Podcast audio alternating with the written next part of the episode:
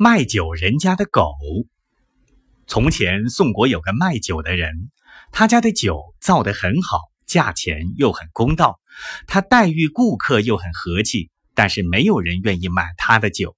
他的酒放在家里坏了，卖酒的人自己不明白是什么道理。他有一个邻人，名叫杨倩，是个年老而有经验的人。